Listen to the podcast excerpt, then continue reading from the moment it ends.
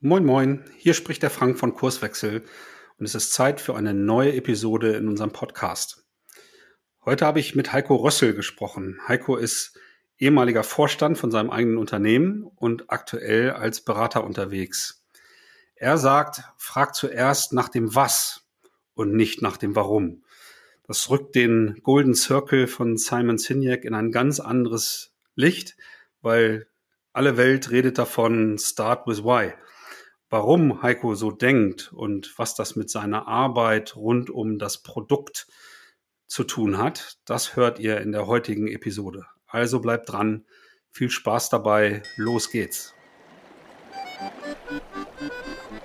Du hörst den Kurswechsel Podcast. Wir machen Arbeit wertevoll, lautet unsere Vision. Im Podcast sprechen wir über lebendige Organisationen, den Weg dorthin und die Nutzung von modernen Arbeitsformen.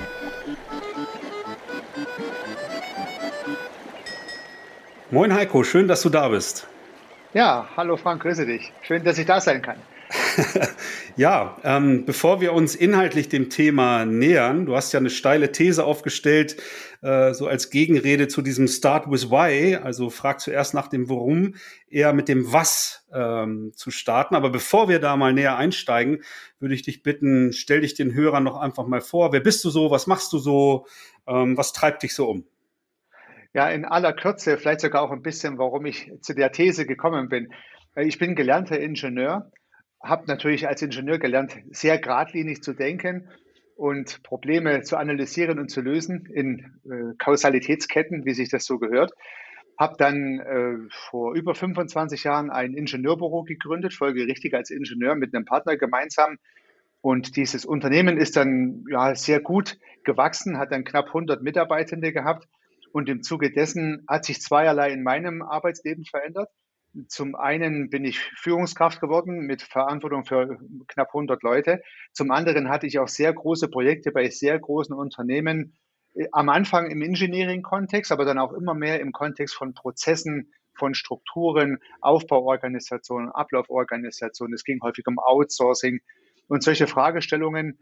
Und das ist so mein Erfahrungshintergrund. Ich habe jetzt 2018 bei meiner eigenen Firma wieder aufgehört, bin jetzt im Aufsichtsrat, Firma gehört mir noch, aber ich bin jetzt im Aufsichtsrat, beobachte also wohlwollend, wie sich das Unternehmen auch ohne mich weiterentwickelt und habe jetzt mein neues Projekt Service Architekt gestartet und möchte jetzt als Einzelunternehmen eigentlich von meinen Erfahrungen, die ich gesammelt habe, möglichst viele noch profitieren lassen. Insbesondere Einzelunternehmerinnen und Unternehmer, aber auch KMUs. Aber ich möchte keine riesengroßen Projekte mehr machen wie früher, sondern eher mal ein, zwei, drei Tage und dann soll mein Impuls auch reichen. Dann sollen die Klienten und Kunden alleine weiterlaufen. Das ist so ganz grob mein Hintergrund. Ich wohne mitten in Süddeutschland, weil du ja aus dem Norden äh, dich hier zuwählst. Also wir gemeinsam die ganze deutsche Linie überbrücken.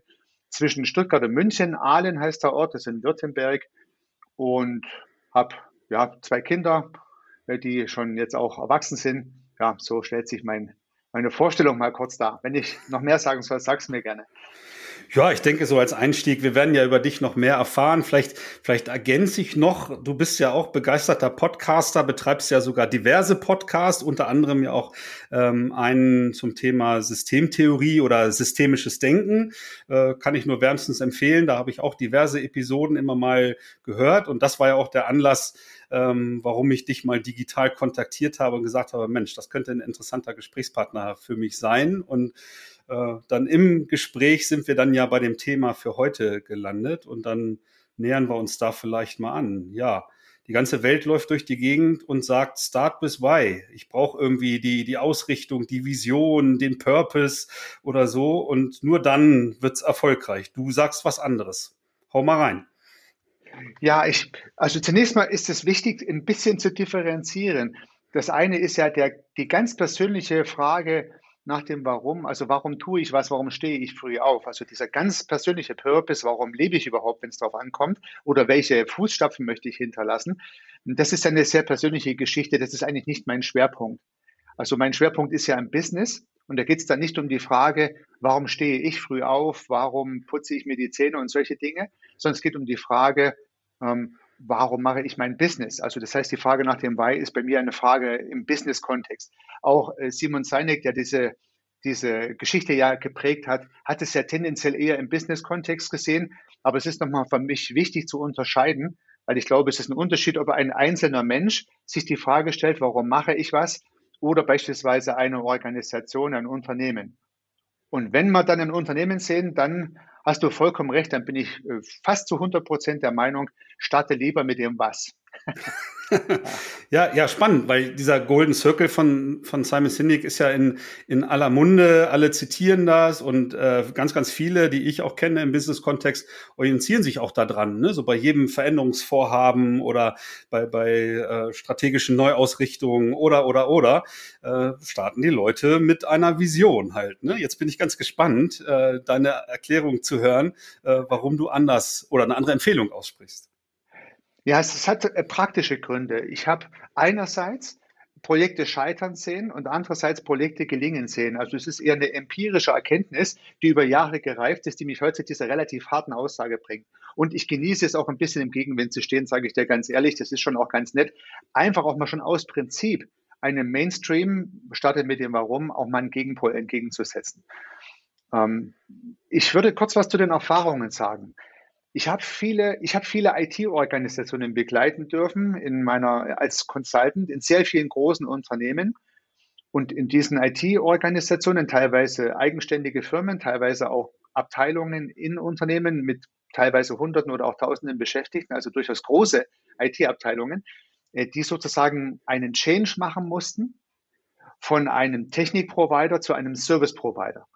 Dieser Vorgang ist in der IT weitestgehend abgeschlossen, aber die letzten 15 Jahre ist das ein großer Change gewesen. Viele IT-Abteilungen haben sich verändert. Die stellen heute nicht mehr einfach nur einen Laptop auf den Schreibtisch, sondern einen Desktop-Service bieten die an. Es ist also ein Change gewesen. Und bei diesen Change-Prozessen hat man natürlich auch, Change-Prozess ruft natürlich nach der Frage nach dem Warum. Und man hat versucht, Vision, Mission, Strategie, Leitbild zu entwickeln, hat sich sozusagen in interne Ketten begeben und Fragen gestellt. Und solche Prozesse habe ich begleiten dürfen und habe die nie wirklich gelingen gesehen. Ist das jetzt richtig gesagt? Die gelangen nicht richtig, ja. Also ich hatte den Eindruck, man hat zwar nette Workshops gemacht, das ist schon keine Frage, aber das Ergebnis war nicht wirklich befriedigend. Ich würde mal sagen, man hat hinterher nicht sehr viel anderes gehabt als vorher. Also es hat keinen wirklichen Change gegeben. Es war kein Impuls für einen Change. Es war kein Aufrütteln. Also man hat sich zwar nett unterhalten über die Frage, warum tun wir das, aber es hat eigentlich nichts verändert. Das war eine wesentliche Erkenntnis, die ich gewonnen habe in, in mehreren Projekten. Ich sage vielleicht noch ein nettes Beispiel. Ich hatte bei einer wirklich großen IT-Organisation dann mal den Bedarf, die Vision auch zu sehen. Und habe dann zu dem Abteilungsleiter gesagt, gibt es denn hier eine Vision? Und da hat er gesagt, natürlich. Und da habe ich dann gesagt, da können wir die mal angucken. Da habe ich gesagt, ja klar, ich muss ja im Intranet suchen. Ja. Und nach circa zehn Minuten zehn Minuten hat es er nicht gefunden. Ich habe gesagt, wissen Sie, Sie können es stecken lassen. Mir ist schon klar, wie wichtig diese Vision bei Ihnen in der Firma zu sein scheint. und, und das habe ich häufig beobachtet. Und das war die eine Erfahrung. Und die andere Erfahrung war im eigenen Unternehmen. Auch da hatte ich so einen Prozess mal angestoßen. Wir haben uns mit den Führungskräften hingesetzt, haben am Wochenende diese Thematik ausgetüftelt. Heute hätte ich es anders gemacht, nicht im Kreis der Führungskräfte, aber sei es mal wie es ist, damals waren wir noch nicht so schlau wie heute. Das heißt, der Führungskreis hat eine Vision entwickelt, hat die auch schön in der PowerPoint zusammengefasst.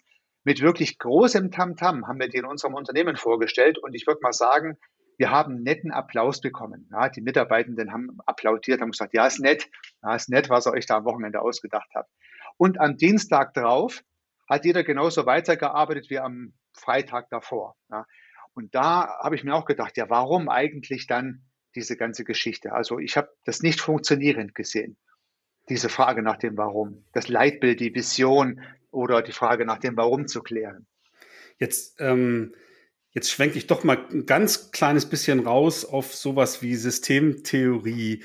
Ne? Also wenn Organisation irgendwie aus Kommunikation besteht und ich ja immer versuchen muss, sozusagen diese Kommunikation am Laufen zu halten, glaubst du dann nicht auch, dass im Grunde diese soziale Dichte, die auch in so einem Prozess entsteht, da um Worte zu ringen und sich so eine Ausrichtung zu schaffen, dass das systemtheoretisch gedacht dann schon auch einen Mehrwert hat, allein aus diesem Kommunikationsaspekt?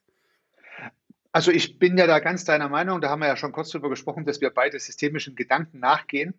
Und äh, wenn ich es schaffe, in einer Purpose-Diskussion eine anschlussfähige Kommunikation hinzubekommen, dann spricht doch nichts dagegen, die Frage nach dem Warum zu klären. Aber exakt das ist der Punkt, den ich nicht beobachten konnte. Man hat eine Purpose-Diskussion gehabt in einem, ich sage jetzt mal, geschützten Raum, einen Workshop, ein Moderator dabei und so weiter. Aber das, was da besprochen wurde, war nicht anschlussfähig ins Tagesgeschäft am Tag darauf. Also es ist, es ist nicht gelungen, eine anschlussfähige Kommunikation herzustellen. Aber ja, man hat drüber gesprochen, aber die Kommunikation brach dann ab mit dem Projekt, was den Purpose finden sollte. Ja, kann ich, kann ich super, super nachvollziehen. Das ist ja ähnlich, sag ich mal, wie bei diesem Wunsch, Kultur so direkt zu beeinflussen. Ne? Das ist ja auch ein Thema, was viele Unternehmen äh, beeinflusst. Und dann gibt's ja auch derartige Workshops, von denen du berichtest hast. Und die Wunschkultur wird beschrieben. Und niemand würde ja den Dingen, die da formuliert sind, irgendwie widersprechen. Aber diese Poster, die dann gedruckt werden oder so, die, die verändern ja in der Realität nichts. Ne? Auch da fehlt dann sozusagen die, die, die Anschlussfähigkeit der, der Kommunikation. Genau, und das ist eine sehr schöne äh, Gedanke, um auch ein bisschen zu überlegen, ja gut, äh, wenn es nicht gelingt, mit der Frage nach dem Warum eine gute anschlussfähige Kommunikation hinzubekommen, und zwar nicht im elitären Kreis der Führungskräfte oder in einer Elite von Leuten, die das toll finden, sondern in der ganzen Organisation, vom Pförtner, möchte ich mal sagen, über den Arbeiter am Band, über die Logistiker, die Vertriebler, die Geschäftsleitung, alle müssen sie drüber reden. Ansonsten verpufft ja die Geschichte. Dann habe ich mir die Frage gestellt, ja, okay, was wäre denn dann eine Alternative? Ja. Und dann bist du beim Was gelandet. Ja, ich, ich würde es noch sehr viel konkreter fassen. Bei dem Produkt, was die jeweilige Organisation herstellt. Weil ich beobachtet habe, dass die Menschen, die in einer Organisation tätig sind, natürlich ho hoffentlich gerne über ihr Produkt sprechen.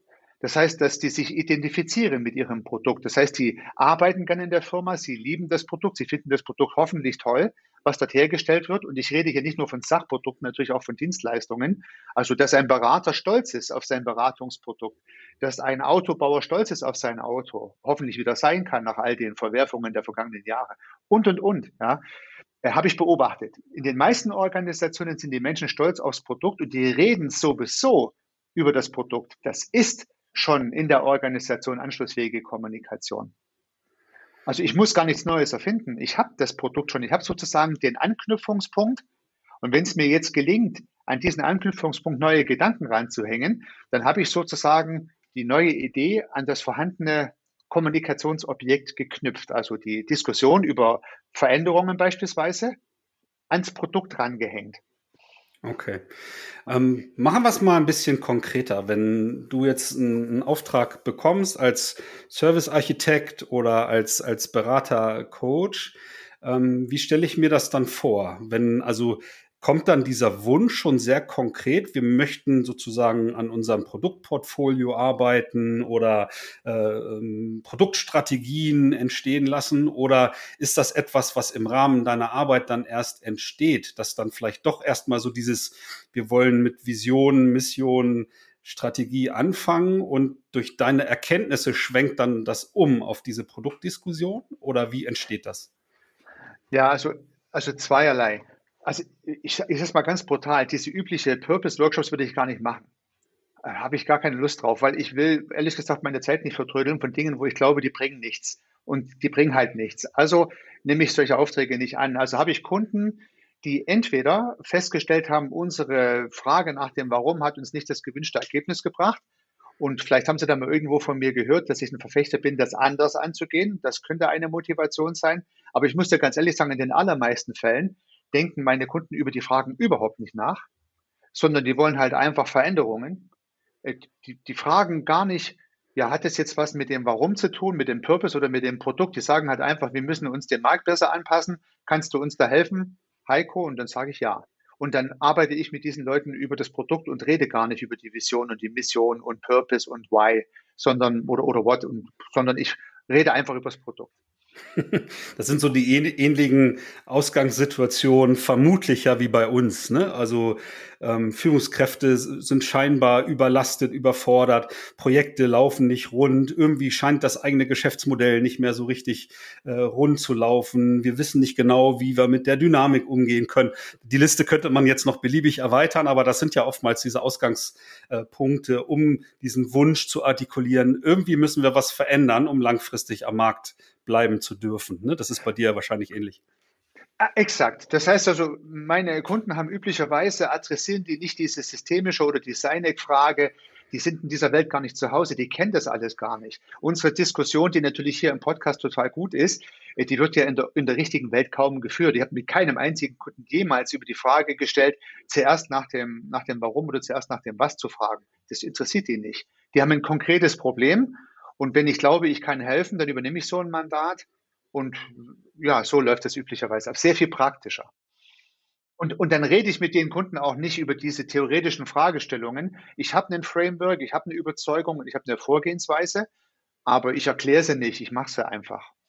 Ja, so in, in meiner Beobachtung ähm, und auch Erfahrung natürlich so in, in Beratungsmandaten ist es nicht mal selbstverständlich in, in vielen Unternehmen, dass die ihr Produktportfolio überhaupt benennen können. Was sind denn eigentlich unsere Produkte und Services? Ich meine, klar, was aus einer Fabrik hinten rauskommt, das, das kennen Sie schon, aber darüber hinaus tun sich viele Unternehmen schwer. Also als Beispiel, ich arbeite dann durchaus so in der Phase, wo wir, sag ich mal, so Bestandsaufnahmen machen, überhaupt erstmal so eine Absprungbasis zu schaffen. Ne? Wo stehen wir denn als Organisation äh, mit, mit so einem, mit Betrachtung des Produktlebenszyklus? Weil entlang eines Produktlebenszyklus einfach ähm, aus meiner Sicht ein Bewusstsein für ganz unterschiedliche Sachverhalte. Wie sollte ich zusammenarbeiten? Wie sollte Führung funktionieren? Das ist halt bei Innovationen, die ich erst bis zur Marktreife weiterentwickle, ganz anders, als wenn ich schon den Zenit überschritten habe und ein Produkt noch gerade noch ausquetsche und maximal auf Effizienz trimme.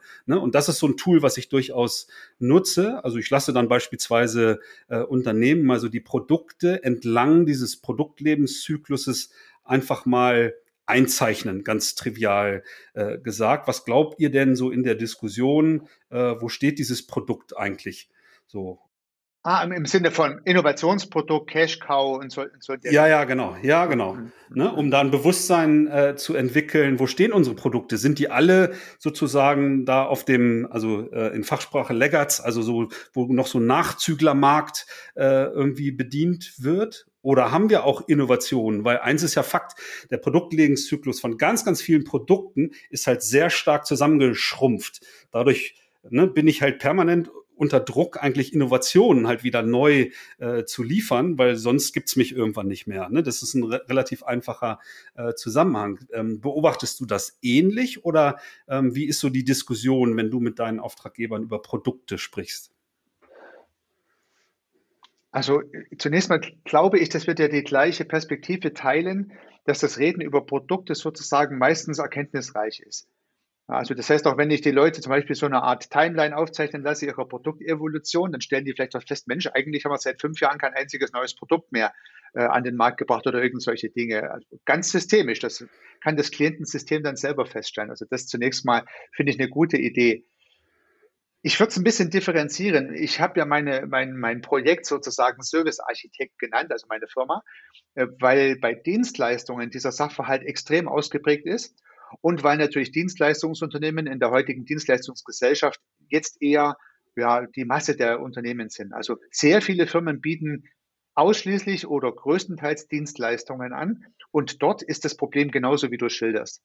Viele sind nicht in der Lage, viele Dienstleister sind nicht in der Lage, ihre Produkte zu benennen. Und das gipfelt dann in solchen Aussagen so wie machen, was der Kunde will ja, oder irgend sowas. Das ist vollkommen richtig.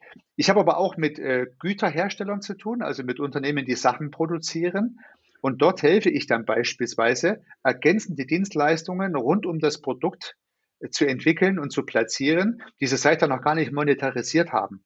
Also das kann sowas sein wie Beratungsleistungen, die man seither trefflich verschenkt hat, oder auch Installations- und äh, Aufbauleistungen oder insbesondere Maintenance sehr häufig verschenkt oder viel zu wenig monetarisiert und hilft dann an diesen Stellen auch mit Dienstleistungsprodukten tatsächlich ergänzend zu den Sachprodukten andere äh, Umsatzquellen zu identifizieren von Leistungen, die man eh schon macht, aber sich noch nie bezahlen ließ, weil man den Wert der Dienstleistung Logistik, weil man den Wert der Dienstleistung noch gar nicht als solche identifiziert hat. Also da bin ich ganz bei dir. Viele können nicht ihr gesamtes Produktportfolio benennen und schneiden es auch nicht richtig. Ja, verkaufen dann Beratung nicht und, und solche Dinge halt. Ja. Und da habe ich, ein hab ich ein Framework entwickelt, was dann relativ schnell äh, so ein, so ein, ich nenne das Leistungsmatrix, also so eine Matrixstruktur aufzieht mit einer Fläche, die dadurch entsteht, in der dann das Produktportfolio als solches erkennbar ist. Da ich ja in sehr vielen Branchen unterwegs bin, habe ich ja keine Ahnung von dem, was meine Kunden machen. Ich helfe denen ja nur, ihre eigene Welt zu entdecken. Und das gelingt halt dann üblicherweise gut. Ja. Ja, das ist in unserem Beratungsansatz, wo es halt im Schwerpunkt um Organisationsentwicklung, also oftmals strukturelle Dinge oder ähm, Arten der Zusammenarbeit oder, oder ähnliches geht, ist das natürlich auch so. Das finden unsere Klienten in der Regel selber dann heraus. Aber ähm, wie, jetzt, jetzt machen wir es, also da bin ich jetzt tatsächlich neugierig, wie dein Framework funktioniert, wenn du uns da Einblick gewähren möchtest. Also wie, wie bekomme ich denn mein Produktportfolio in den Griff quasi? Also es ist tatsächlich nicht ganz so simpel, wie ich es jetzt versuche darzustellen. Aber es, das Kernthema ist die Trennung von Verb und Objekt. Man könnte mein Framework fast als ein linguistisches Verfahren bezeichnen. Ich versuche, Verb und Objekt zu trennen in dieser Matrix und im Schnittpunkt ergeben sich dann die Produkte. Ich erkläre das gerne einem Friseur. Ja, wenn ich sage, was macht denn eigentlich ein Friseur? Also was, ja, Frage nach dem Was. Was macht ein Friseur? Was würdest du sagen? Was macht ein Friseur? Was ist eine typische Antwort? Haare schneiden. Genau, ja, also danke. Ja, wir haben es nicht abgestimmt, aber das ist ja genau die erhoffte Antwort gewesen. Haare ist das Objekt, Schneiden ist das Verb. Wenn ich das jetzt trenne und Haare als Spalte in so einer Matrix antrage und Schneiden als Zeile, da fallen eben jetzt sofort mehrere Objekte ein. Man kann jetzt Haare differenzieren in Männerhaare, und die nochmal in Kopfhaare und Barthaare, Frauenhaare, Kinderhaare. Man könnte auch Tierhaare schneiden natürlich. Und ähm, natürlich gibt es neben Schneiden andere Verben beim Friseur wie färben, föhnen etc. Und dann ergibt sich eine Matrix und Schnittpunkte. Und jetzt kann ich sozusagen in, diesem, in diesen Schnittpunkten meine Produkte bilden und sehr klar abgrenzen auch, weil es ja fast mathematisch trennscharf ist. Und diesen Prozess dieser Matrixbildung, der jetzt beim Friseur unheimlich trivial klingt, aber gar nicht so trivial ist, den begleite ich eigentlich und dann entsteht die Matrix bei meinen Klienten und damit könnt ihr dann sehr gut was anfangen. Sie können dann Ihr Portfolio im wahrsten Sinne des Wortes selber erkennen und auch schneiden, wie Sie es toll finden. Und endet das dann mit dieser Erkenntnis, ich kenne meine Produkte. Ich könnte mir vorstellen, dass du dann natürlich auch dabei unterstützt, im Grunde die Vermarktung oder die Wertschöpfung der einzelnen Produkte dann in Richtung Markt dann noch zu verbessern und zu optimieren. Du hast es angedeutet bei diesen äh, Zusatzservices von Gütern oder so, aber das, das äh, wirst du ja vermutlich bei jeglicher Dienstleistung oder bei jeglichem Produkt begleiten, oder? Ja, ich, wie gesagt, ich, ich persönlich schaue jetzt nicht mehr nach so großen Projekten, die dann daran angeknüpft werden könnten. Aber ja, für vielleicht andere Partner von mir oder andere Unternehmen, die sich darauf spezialisiert haben, könnten sich da jetzt spannende Aufträge daraus ergeben, zum Beispiel so ein neues Produkt dann auch zu vermarkten. Ich, ich würde mal sagen, ich attributiere das Produkt noch. Also ich schreibe die Attribute dran aber ich pack's nicht schön ein mit äh, pinkem Papier und Schleife drum. Das machen dann zum Beispiel Agenturen oder so. Aber ich nenne die Attribute. Hm, okay. Na, oftmals sind vielleicht dann Unternehmen ab dieser Absprungbasis auch schon in der Lage, da im Grunde eigenständig wieder ihre Märkte, wo sie sich ja durchaus auskennen sollten, äh, dann zu bedienen. Ja, oder es gibt andere Partner, die dann oder, oder eigene Marketingabteilungen und Vertriebspartner, die sich dann darum kümmern, diese Produkte auch als solche in den ins Schaufenster zu stellen, wenn man so möchte. Ich würde noch einen Gedanke ergänzen, immer von der Matrix wegkommen. Wenn ich jetzt über Produktentwicklung spreche, viele wollen ja auch ihr Portfolio weiterentwickeln. Ja, dann kann ich das ja machen wie Nokia, die haben ja mal Gummistiefel hergestellt und dann Telefone. Das ist natürlich mega risikoreich. Wenn das nicht geklappt hätte mit den Telefonen, dann wäre es halt in die Hose gegangen. Also wenn ich was ganz was Neues mache. Die Matrix wiederum bietet jetzt eine tolle Möglichkeit, entweder bei den Objekten zu ergänzen, das heißt, ich könnte ein Objekt ergänzen, beim Friseur zum Beispiel Tierhaare, weil die Verben schneiden, föhnen, färben und so, die kenne ich ja schon. Das kann ich für Pudel auch machen. Ja. Oder ich kann Zeilen ergänzen. Das heißt also, wenn ich mich mit Haaren auskenne, kann ich vielleicht auch noch ein paar Rücken herstellen. Also sprich, ich kann entweder in den Zeilen wachsen oder ich kann in den Spalten wachsen und habe damit immer einen Fixpunkt bei einer Variable. Ich wollte nur noch mal andeuten, dass diese Matrix auch ein gutes Tool ist, um weiter zu, das Portfolio weiterzuentwickeln, nicht nur den Status quo festzustellen. Mhm. Wenn ich so über Produktentwicklungsvorhaben ähm, nachdenke oder die, die ich auch schon begleitet habe, ehrlicherweise starte ich da immer ganz gerne dann auch mit sowas wie einer Produktvision. Also das ist dann schon auch die Frage oftmals nach dem Why. Ne? Das ist dann vielleicht so ein, so ein Textbaustein, der dann am Anfang allen, die da vielleicht beteiligt sind, äh, zumindest mal so ein Gefühl geben, okay, was steckt hinter diesem Produkt? Weil ich ja gar nicht mehr heutzutage genau weiß, wie dieses Produkt dann wirklich im Detail dann aussieht. Ne? Also früher war es da vielleicht ein bisschen einfacher, da konnte ich das dann irgendwie planen und dann habe ich einen Aktenordner voll geschrieben mit Informationen und dann habe ich das geschehen lassen nach und nach. Äh, und heutzutage, ne, wenn ich gerade so an iterative Produktentwicklung nachdenke oder so einem MVP-Gedanken, ne, dann hilft mhm. es mir tatsächlich immer über so eine Produktvision erstmal so eine Ausrichtung zu schaffen und dann halt anzufangen, kontinuierlich dieses Produkt in Richtung Marktreife äh, zu entwickeln, aber natürlich immer wieder zu überprüfen, so schnell wie es irgendwie geht, ist das irgendwie tauglich? Ne? Ist der vermutete Nutzen auch wirklich durch den Nutznießer bestätigt worden? um dann die Entscheidung zu treffen, da weiterzumachen. Würdest du auch da sagen, äh, ach, nee, das würde, würde, würde ich gar nicht so tun mit, mit so einer Produktvision? Würdest du da auch an einem anderen Punkt ansetzen? Nee, das finde ich jetzt eine sehr coole Geschichte. Also ich habe das noch nie so gedacht, wie du es gerade gesagt hast. Das finde ich jetzt sehr cool. Ich sage ja auch nicht, ich sage ja im Gegensatz zu Sinek, starte mit dem Was und nicht stelle dir die Frage nach dem Warum nie. ja. Und du hast jetzt gerade sehr schön gesagt, Produktvision und das passt genau in meine Welt rein. Aber vorne steht das Produkt und das Produkt hat eine Vision. Damit habe ich sozusagen die anschlussfähige Kommunikationsbox geschaffen, also das Produkt. Und dann kann ich jetzt verschiedene Dinge diskutieren.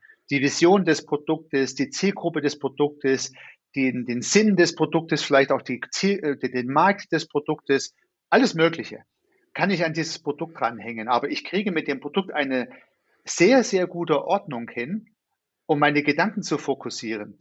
Und ich, ich verzettle mich nicht in, sage ich jetzt mal, ja, diffusen äh, Warum-Diskussionen. Also von dem kann ich dem sehr viel abgeben, was du alles skizziert hast. Eine Produktvision wäre ganz in meinem Sinne. sehr, sehr schön. Also wir, wir nutzen dazu tatsächlich auch so ein, so ein Poster oder ne, wenn wir digital arbeiten, dann entsprechende irgendwie so ein Canvas-Formular oder irgendwie sowas, ja. ne? Und ne, um genau das zu erreichen, ne? Also im genau, im genau strukturiert zu gucken, ähm, ne, was, also basierend auf der Vision, ne, was ist, was sind die Chancen, die wir uns damit erhoffen? Wer sind die Stakeholder? Wer wird da mitreden wollen? Wer zieht an diesem äh, Produkt? Was ist die Zielgruppe, die Personas, ne, aus deren Perspektive ich idealerweise äh, im Grunde dann die, die einzelnen Aspekte gestalte in diesem Produkt und so weiter? Aber wie du eingangs sagtest, dass die Menschen im Grunde diese äh, übergeordneten Luftschlösser eigentlich nicht brauchen. Sie wollen ja arbeiten und sie wollen halt gute Arbeit leisten. Und das ist halt genau das, was da passiert. Ne? Sie wollen an diesem Produkt arbeiten und das hilft einfach als, als Einstiegsgedanke, um eine Basis zu schaffen, um dann loszulegen. Ne? Und manche hängen sich dann dieses Poster auch so in den Arbeitsraum, ne? damit das nicht in Vergessenheit gerät. Also sie müssen dann in der Regel nicht zehn Minuten suchen, wie bei deinem Beispiel, äh, um so die Produktvision zu finden oder so. Aber das ist so für, für meinen Style immer eine ganz gute Vorgehensweise. Also das, das Modell kann ich nur unterstreichen. Ich würde das jetzt in, in Teilen ähnlich sehen. Ich kann ja vielleicht kurz noch was dazu sagen, wie ich das dann mache. Aber ähm, ich kenne natürlich die Frage nach dem Was, kann ich auch für die ganze Firma stellen. Also angenommen, eine Automobilfirma hat jetzt keine Ahnung, 20 verschiedene Produkte in Form ihrer Autos. Ich kann dann auch sagen, diese Firma ist ein Automobilhersteller. Ja, aber dann kläre ich auch zuerst die Frage, was macht diese Firma? Ist ein Automobilhersteller. Selbst wenn die heute sagen, wir sind ein Mobilitätsanbieter, meinetwegen. Aber auch das ist das Was. Und, und dann erst äh, über dieses Was auch als Ganzes sozusagen diverse andere Gedanken ranzuknüpfen, wie zum Beispiel die Vision, wie soll das hier weitergehen? Wie wollen wir vielleicht die Mobilität verändern? Zuerst nenne ich, was ich mache, nämlich Mobilität. Und dann überlege ich mir, wie ich die Mobilität sinnvoll verändern möchte mit meinen Produkten, mit meinem Unternehmen beispielsweise. Also von dem her bin ich ganz bei dir. Wenn ich das was geklärt habe, habe ich sozusagen den Ankerpunkt, könnte ich sagen, oder in der Mindmap das, was in der Mitte steht, oder im Canvas-Board das, was ich hinschreibe, wo das Produkt hingeschrieben werden muss. Und dann kann ich über diesen Anker viel, viel konkreter sprechen und hole insbesondere die Menschen sehr viel besser ab, die in der Peripherie außerhalb dieser Elite äh, der Denker sozusagen auch noch mit dem Unternehmen unterwegs sind. Übrigens auch Kunden. Ja, weil ich, was interessiert die Kunden? In, in LinkedIn gibt es immer heiße Diskussionen, ob den Kunde das Warum des Anbieters interessiert. Ja, einige Eliten mögen darauf Wert legen, aber ich würde mal sagen, in 90 Prozent der Fälle ist dem Kunde das Warum des Anbieters egal. Der kauft ein Produkt, weil ihm ein Problem damit gelöst wird, fertig aus. Ja, und deswegen ist das Produkt halt auch ein interner guter Anker und nach außen. Das ist äh, übrigens auch ein extrem wertvoller äh, Punkt in, in Veränderungsvorhaben, mit denen wir uns beschäftigen, weil wenn du an der Struktur einer Organisation arbeitest, dann ist der beste Aufhänger, um ähm, da einen erfolgreichen Einstieg zu bekommen, auch die, die notwendige Sichtbarkeit äh, zu bekommen, ein ganz konkretes Kundenproblem zu lösen durch eine andere Struktur. Nicht irgendwie, keine Ahnung, äh, bessere interne Meetings oder ähm, keine Ahnung, höhenverstellbare Schreibtische für die, für die Leute, sondern ganz konkret auf den Markt zu gucken und sich damit zu beschäftigen, welche Probleme haben wir nicht so gut im Griff aktuell, äh, die der Kunde hat und wie mhm. können wir anders zusammenarbeiten, um das besser hinzubekommen. Und wenn ich so einen Nachweis mal gebracht habe, auf einmal sind dann alle ähm, sehr zugänglich, äh, die vorher sehr skeptisch dann geguckt haben, oh, jetzt sind wieder Berater im Haus und mhm. mal gucken, was da jetzt wieder passiert. Aber wenn die merken, die tägliche Arbeit wird dadurch irgendwie erleichtert und ich kann besser Kundenprobleme lösen, das äh, öffnet dann die Türen. Das ist auch ein Ansatz. Ne? Dann ist auch wieder die Frage, was muss ich anbieten, um Kundenprobleme zu lösen. Also auch wieder dieser sehr konkrete Ansatz, der einfach viele Menschen abholt. Ich habe da für mich noch so ein, so ein kleines Bild, um das nochmal zu verdeutlichen. Wenn ich das Produkt gebildet habe, angenommen, man hat jetzt eins und stellt es mal in die Mitte. Ich habe da immer so ein, Würf, ein Würfelsymbol. Für mich das ist ein Würfel. Auch bei einer Dienstleistung ist das so ein richtiger Pappkarton, wo diese virtuelle Dienstleistung drin ist. Da steht drauf, was es ist. Und jetzt habe ich zwei große Blockpfeile. Der eine kommt sozusagen von links in diesen, in diesen Würfel rein und der andere Blockpfeil geht nach rechts aus diesem Würfel raus. Und aus meiner Perspektive ist der linke Pfeil das Produzieren des Produktes. Da ist meine ganze Organisation, mein Unternehmen, alle, die die Wertschöpfung unterstützen. Ich glaube, ja, dein Spezialthema. Das heißt, wie schöpfe ich Wert, um dieses Produkt herzustellen? Alle Produktionsprozesse, die Ablauforganisation, die Aufbauorganisation, die Partnerschaften, die Kooperationen, ist sozusagen alles notwendig, um das Produkt herzustellen. Und das ist die eine Seite. Und die andere Seite ist genau das, was du gerade angedeutet hast. Das ist der Zugang zum Markt. Wer sind meine Kunden? Welche Märkte möchte ich bedienen? Welche Probleme löse ich mit meinem Produkt? Wie mache ich Werbung und Verkauf? Wie mache ich Abrechnung und Distribution und all solche Dinge? Und so kann ich wieder alle Attribute der Produktion und des Verkaufes von diesen beiden Blockpfeilen immer auf das Produkt fokussieren und habe wieder so einen schönen Anker. Und ob ich mhm. mich jetzt aus, inter, aus internen Motivationen über das Produkt nähere an diesen Sachverhalt oder ob ich aus Marktzwängen sozusagen, aus der Kundenperspektive, aus der Marktperspektive Produkte verändern muss oder möchte, ist es dann egal. Es ist immer das Produkt, was in der Mitte steht. Ja, wobei ich da dann schon auch immer gerne auf den Markt gucke und mich vom Markt führen lasse, weil das sichert die Existenz. Ne? Manchmal gibt's dann für mich zu viele interne Erwägungen, die irgendwie eine Rolle spielen. Und ähm, also ganz vernachlässigen kann ich das natürlich auch nicht, ne? aber für mich wäre das die, die primäre Sicht, ähm, mich vom Markt da leiten zu lassen. Ne? Das finde ich sehr gut, dass du das ansprichst. Da habe ich letztens sogar einen eigenen Podcast dazu gemacht, also gerade im systemisch Denken, den du erwähnt hast. Wenn ich mich nur mit internen Dingen beschäftige, weil ich sage, meine Mitarbeitenden sind das höchste Gut, die Kunden sind zweitrangig, halte ich für gefährlich. Aber ich halte es auch für gefährlich zu sagen, die Mitarbeitenden spielen keine Rolle, nur unsere Kunden spielen eine Rolle. Ich muss als Führungskraft, als Geschäftsleitung genau diese beiden Dinge in Balance halten. Ich muss gucken, dass meine Mitarbeitenden sinnvolle Dinge tun, dass sie da bleiben, Spaß haben, motiviert sind und gleichzeitig die Kunden aber auch das Produkt kaufen, was dabei rauskommt. Und auch hier wieder ist das Produkt die Klammer dieser beiden Welten, innen und außen.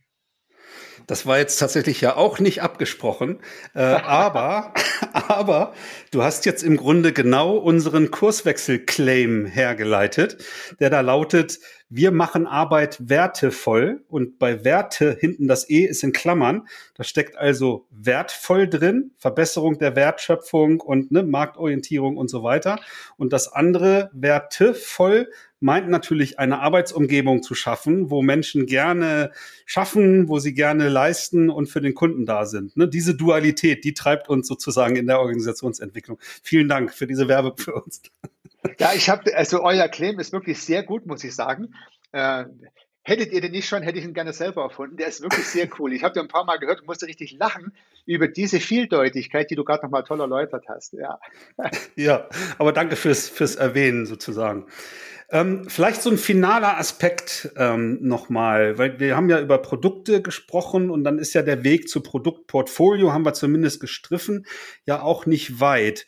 Wie, wie guckst du auf sowas? Wie ist so deine Erfahrung, wenn, wenn äh, Unternehmen so ihr Produktportfolio kennenlernen und damit arbeiten? Gibt es da für dich ähm, viel Optimierungspotenzial oder ähm, funktioniert das in der Regel schon ganz gut in den Unternehmen? Also sehr viel besser, als man in einigen Beraterkasten kommuniziert, würde ich mal behaupten. Also es wird ja häufig so hingestellt, als hätten wir in Deutschland gar keine Innovation und würden immer noch von vor 50 Jahren den Ideen nachhängen. Das ist in meiner Wahrnehmung überhaupt nicht nachvollziehbar. Ich bin ja hier im schwäbischen Mittelstand unterwegs, da gibt es eine Menge Tüftler und ich glaube, das ist woanders in Deutschland und vielleicht auch im Dachraum allgemein auch der Fall. Die Unternehmen überlegen sich die ganze Zeit, wie sie sich besser aufstellen können. Und äh, ich erlebe da sehr viel Positives, muss ich sagen. Jede Firma macht sich die ganze Zeit Gedanken, wie sie sich besser aufstellen kann.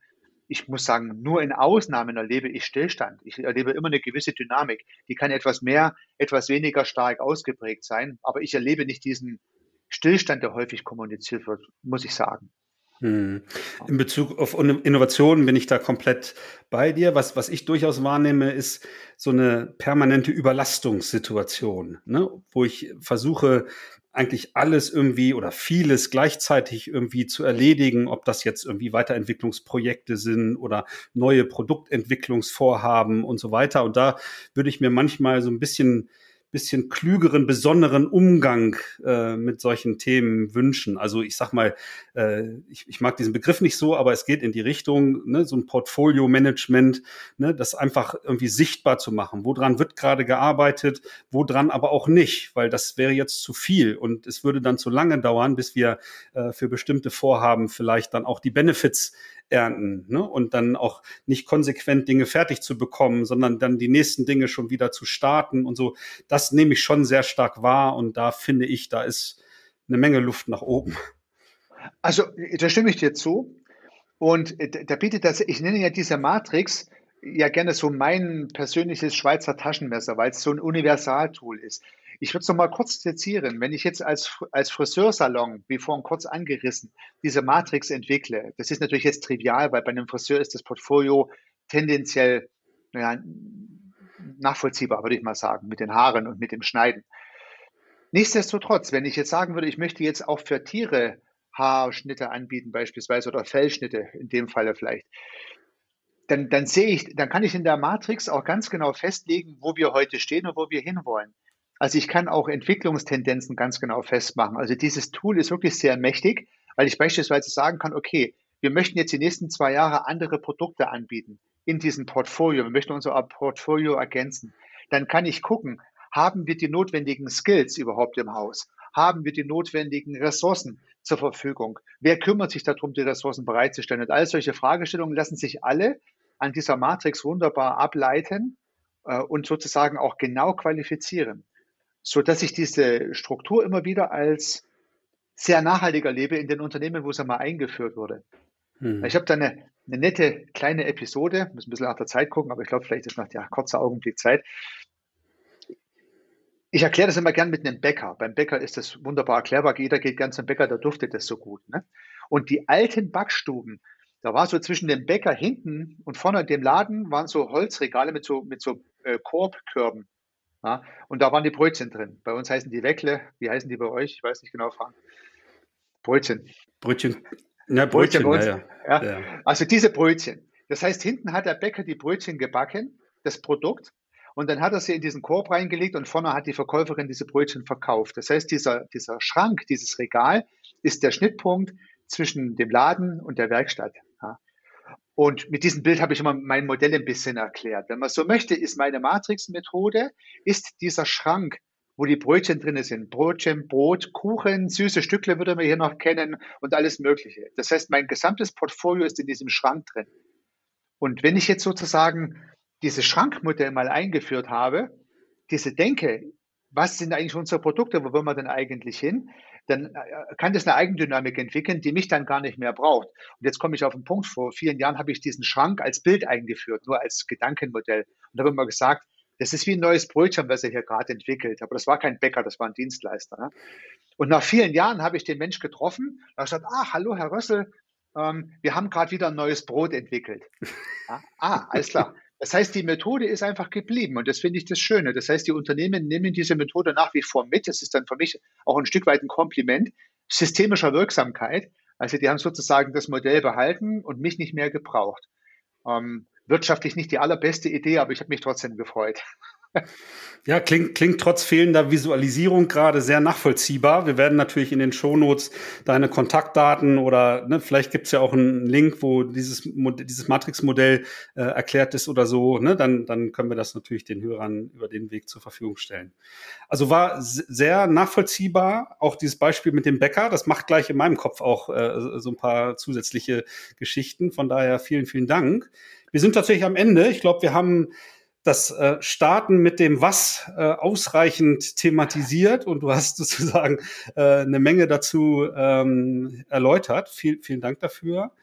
Ähm, Kurzer Hinweis wie immer an die Hörer, ne, wenn ihr Fragen dazu habt, was Heiko und ich jetzt so besprochen haben oder vielleicht eine völlig andere Sicht, ne, dann kontaktiert uns gerne. Auch die Kontaktdaten von Heiko sind natürlich äh, in den Shownotes verlinkt äh, oder schreibt mir gerne eine E-Mail an podcast.kurswechsel.jetzt oder reagiert einfach bei LinkedIn oder Twitter auf den Hinweis auf die Episode und ähm, schildert eure Sichtweise auf das Thema.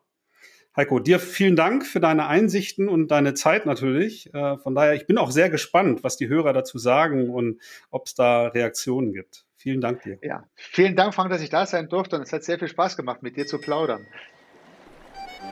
Schön, dass du wieder reingehört hast. Mehr Infos zu uns und diesem Podcast findest du unter www.kurswechsel.jetzt.